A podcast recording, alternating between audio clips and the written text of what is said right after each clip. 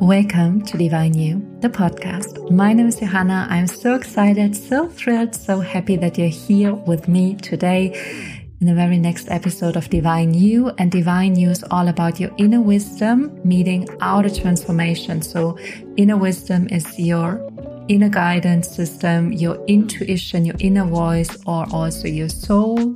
And outer transformation is pretty much your human self that has desires and dreams and also wants to change and wants to manifest certain things. And Divine You's the marriage of both. And today we are more diving into your human self because we're going to talk about what you can do when you fall back into old habits, old patterns, and you already have envisioned yourself in a new state. You already have seen yourself maybe in a meditation or maybe just visualized it in a very short moment, but you know exactly how you want to be. You know exactly how you want to think and to feel and to act.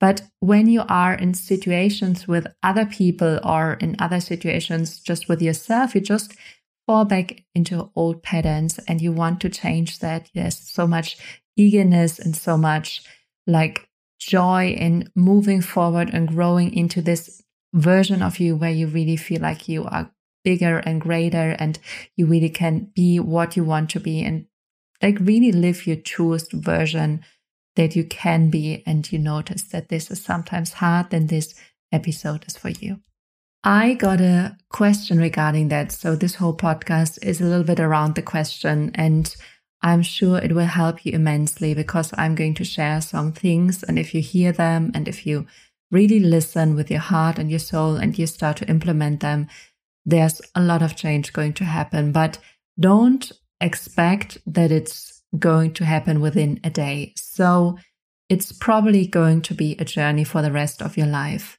And if you can accept that and be like, okay with that, then you are in the right place here. If you want a super quick fix, then this is not the right place for you. But if you're like, yes, I, I'm on the journey to grow and become more and more my greatest self, then you're in the right place. And the question is, and I will shorten it a little bit, but the question is, um, I would be interesting in your experience and your opinion regarding ambival- ambivalence and also like inner conflicts. And also, the person describes, I can like know my higher self, my true self, and uh, I know how she would act. I know how she would live. I know how she how she would be. However, if I'm in certain situations, I fall back and I'm in my old patterns and my old habits. And maybe you've experienced that as well, where you were like, yeah, I had this vision of myself and I wanted to do this and I wanted to do that. And I wanted to say this in this situation and I wanted to act like that. And then burp, you're the situation. It's like not happening at all. So I want to give you some tips here. And maybe it's good to get a pen and a journal and just like really listen because there will be a lot of goodies in this episode and really um, yeah, just let yourself receive what I'm going to say. So, the first thing I want to say is that we are not perfect human beings. There is no such thing as a perfect human being. I'm not perfect. You are not perfect. There's no one in this freaking world is perfect. However, we live in a world nowadays where we see so much perfection or what we assume to be perfect on Instagram, maybe on TikTok, because we use filter or we just show like the beautiful parts of our lives. And this is sometimes a hard thing because we believe there is perfection, but there's no such thing as perfection. And just for yourself, you never ever want to be perfect because there's no such thing as perfect. You cannot be perfect. And if you try to aim for something which just isn't there, then it's like running a marathon without no end. Like there is no finish line. You just have to run your whole freaking life. And this will be exhausting. But if you know I'm running a marathon, it's 42 kilometers, and then I have a break and then I do another one. It's, it will be so different for you. So there's no perfection which you can reach, but you are perfect within yourself. As a divine being on this planet, you are perfect. But you're perfect with all your imperfections. You're perfect because you are the way you are. You're perfect because you have like flaws and you have triggers and you have habits. That's you. And that's perfect. So, this is the very first thing I want to say. So, never ever aim for perfection because it's leading you nowhere. And the gap between where you are and where perfection is, it's so huge. And it's so hard to get from there to perfection. And maybe then you are in a very short moment, you are in perfection and then it's gone and it will be a very short lived dream. But what you want to learn is to stay in a beautiful state for longer. So, this is the first thing. The second thing, what we all need to learn, and what I've learned so much, but I'm still learning it for the rest of my life, is acceptance. So, the harder you push against something and the harder you don't want something, the bigger it gets. For example, if you don't want that your partner has a certain behavior and you even tell him and you try to push and to change him, it's quite possible that he is not going to change. And maybe that this habit gets even more attention, that it even gets more in his life, in your life as well. And the same is true with yourself. The harder you try to push against something, push against something that you do, that you should change, that you should do, should do different, the harder it gets. Because it's not the pushing that changes, it's the acceptance that changes. So if you go and you accept whatever is right now, you changed. And this is a daily practice. So, for example, if you believe, I am not good enough, or this is not good enough, or I'm not the way I want to be in this moment, and you try to push against it and change it and go against it, like, no, it has to be different, it has to be different, it has to be changed, it won't change but in the moment where you're like, ah, well, I just accept it. It's okay. I just accept it. It will just lift and it will unfold in a very beautiful way. So I have one example of that, a recent one. I gave a training. It was a training about building your own coaching business. And in one session, it was a couple of sessions, but there was one session and at the end, I was so awkward. I was so like, I said something wrong, and then I talked about um, the next session, and I said the same, like the wrong timing. I felt just so awkward. And instead of trying to be perfect and just like not be awkward, I was like, well, I'm just like strange at the moment. I'm just accepted it. I was just like, well, I don't like it. I would love that it's different, but I can sit with it and I can accept it. And that's the big difference. It's just saying, I'm okay with what is at the moment because it's just a very short, very short, short, short, short, short moment in your life. So it's not the big, huge thing for the rest of your life. It's just like a very short moment in time. And the same is true with so many things in our day to day life. Um, for example, I do a lot of um, acceptance when I'm maybe around people and I feel like I'm holding back, accepting. Or I feel like I'm scared to speak up, accepting. Or I feel like I'm too much, accepting. Um, or sometimes, even when I get critical towards myself, it's like, oh, your stomach is too fat or whatever. Accepting.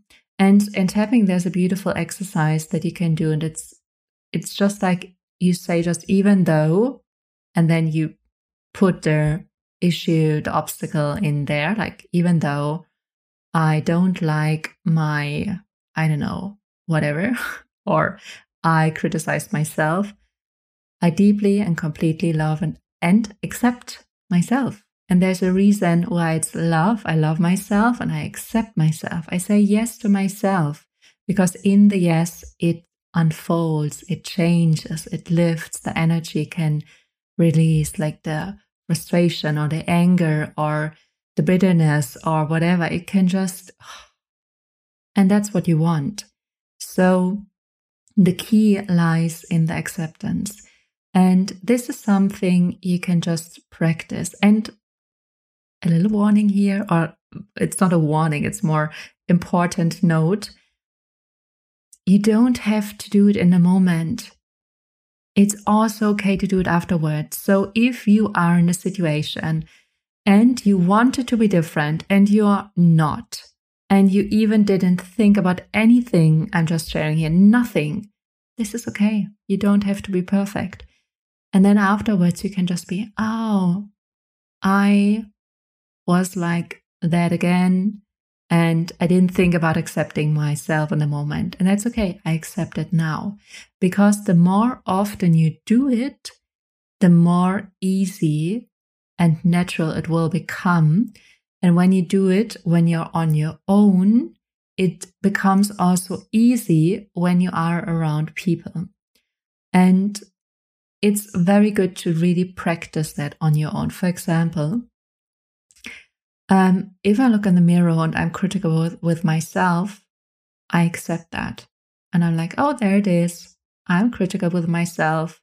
I reject myself. I'm doing this towards myself. I accept that. And I don't do that 100% of the time because I'm not perfect. I'm just a human being. But maybe I do it two times, 20 times a day, and that's enough.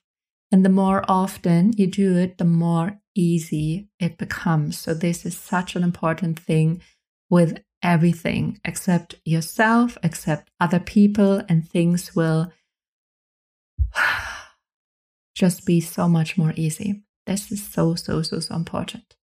The next thing, and this is also immensely important in this whole conversation, is self love. So sometimes we don't love ourselves enough and we mix it up with, oh, if I go out into the world and I'm this amazing human being, then they are going to accept me and they see me and they will love me. This is not the work. The work is not to be loved by others. The work is to love yourself first and pretty much just yourself first. And there will always be love for other people, always. Love never goes. Love for other people will never, ever, ever go.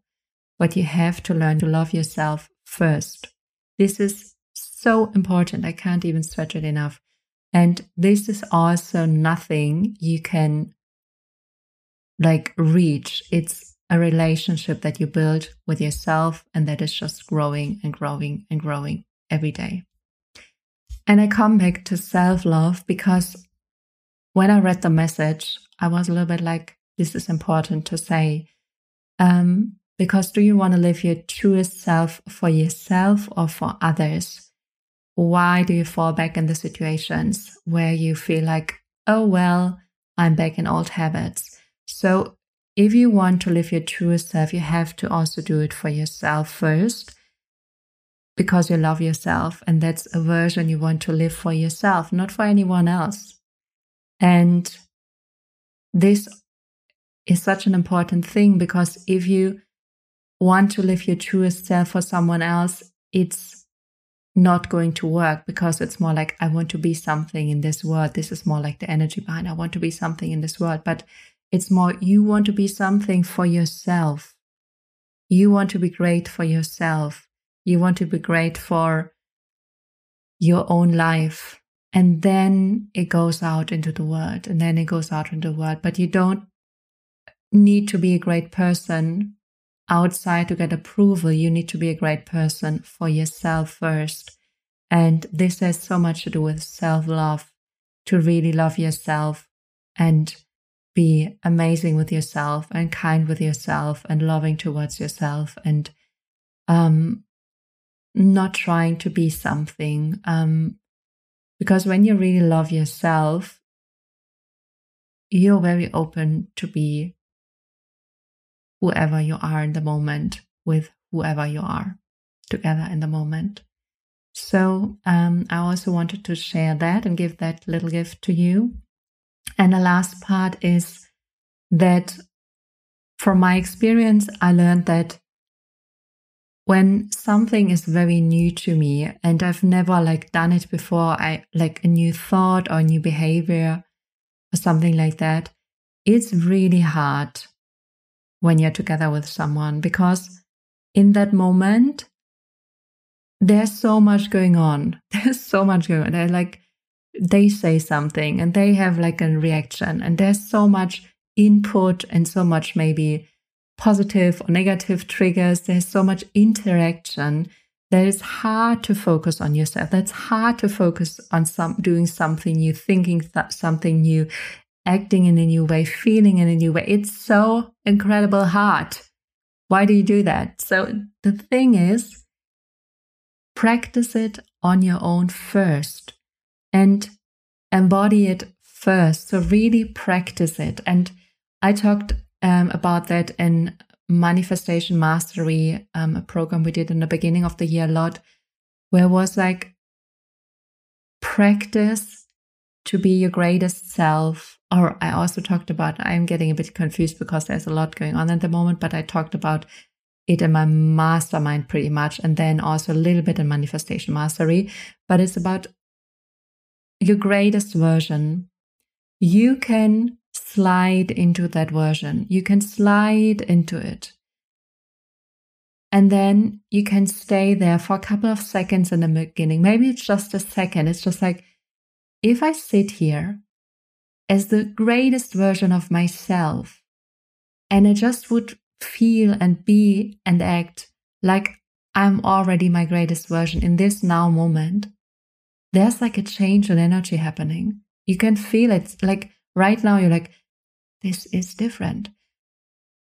However, this is so hard to do when someone is around because the other person is there. It's harder to change your energy.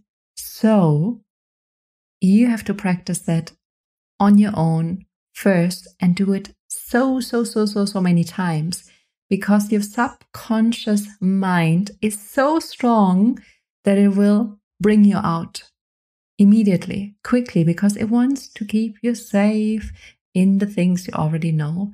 But if you want to grow, you have to go out of your subconscious conditioning and you have to tap into new energies, into new thoughts, new feelings, new beliefs. And this is just working if you practice it a lot. In my opinion, when you're together with other people, even though you feel safe with them, your subconscious will be stronger in the moment. So you have to practice to be your greatest self on your own. And you have to learn to stay in that state for longer. Like not just for a second, but maybe for five seconds, or maybe 10 seconds, or maybe even a minute. And just play with that. And if you've done it over and over and over and over and over again, maybe when you're walking to work, or maybe when you're sitting in a bus, or maybe in between when you're sitting in front of a computer or when you're on your phone, just tune in, tune out, or I always say slide in, slide out, and you will learn to be in that state with more ease. And you will also learn to hold that state with more ease. And then there will come a time in your life you can also be, maybe for a second, like that when someone is around. And maybe then you can do it for longer. But don't push yourself, don't strain yourself, enjoy the process. Enjoy it to really learn it like on your own and just practice it on your own. And then just really trust. And sometimes, this is the finest thing I want to say, sometimes there are subconscious things that hold you back, but um, this is not going to be cleared in a podcast, but there might be that you want to get someone to help you to clear some patterns, some beliefs, some like do some deeper work, deeper healing work. I just wanted to say that as well. So, this is the podcast episode for today. I actually, in the beginning of this whole podcast, I said every episode is supposed to be seven minutes. And as you can see, it's already like 20 minutes, 21 minutes. And I ask my inner guidance, my intuition about that. and my intuition said it's not seven minutes, it's seven years. I'm like, I'm not even sure because I don't know whether I feel like doing a podcast for another seven years, but let's see where this is going. Besides that, um, there are so much things that are coming up. And one thing I want to share is because it's really dear to my heart. Um, there's one program which is called Living Your Greatness. This started on this Sunday. So if you are a listener that always li- uh, listens to the podcast when it comes out, it started today. Um, but there's a new program coming, which is about your inner guidance, your intuition, and it's called The Channel because it's your channeling. If you, you channel your inner guidance, inner voice, and this is going to start a little bit later than planned. It's going to start in the middle of February. And this is a class or it's a training, a proper training where I'm going to teach a lot about inner guidance and intuition. And then we are also going to practice a lot together. I'm also longing for this program because I um, was quite in my head the last couple of weeks. There was so much going on um, it was Im- immensely hard, crazy, strange. It was it was life changing. I got so much stronger, but it was really it really brought me up into my head and now I feel I want to get back more in my intuition, my inner guidance. So I really long for this program. It's going to start mid February. I'm going to link it in the show notes. And what I do right now, because this podcast was in German for a long time, and a lot of people that follow me are from Germany, some are English. It's really, it's a bit in between right now. Everything feels like it's in between, in between a big transformation. It's a big transformation in between phase. And what I'm going to do is that I always will teach the programs in German if they're just German participants. But if not, it's going to be in English. And everyone who joins knows that. And I will give a deadline. And the German people were like, I can't speak English. I will set a deadline and the deadline will be a couple of days before the program starts. If there's someone who says, I just will join if this thing is in German, then I will also give them a chance to join. So there will be a deadline and then we'll uh, like an ex- extended deadline for the people who are like, I, I just can do it if it's really in German. So I'm finding my way in all of that. I'm kind of figuring that out and trying to bring it together as best as I can. And yeah, it's also so much fun to be in contact with you and to do that together with you. So I also want to say thank you for that. Oh, and besides that, last note manifestation mastery was for free still for free and it's still open and you can join till end of january but it's closing on the 31st of january so if you want to watch the four classes for free you can sign up i will also give you the link um, for that as well and yeah, besides that, I send you so much love. I hope you hope you have an amazing, amazing, amazing week. I'm so looking forward to hear you in the next episode. And yeah, love you. See you. Bye bye.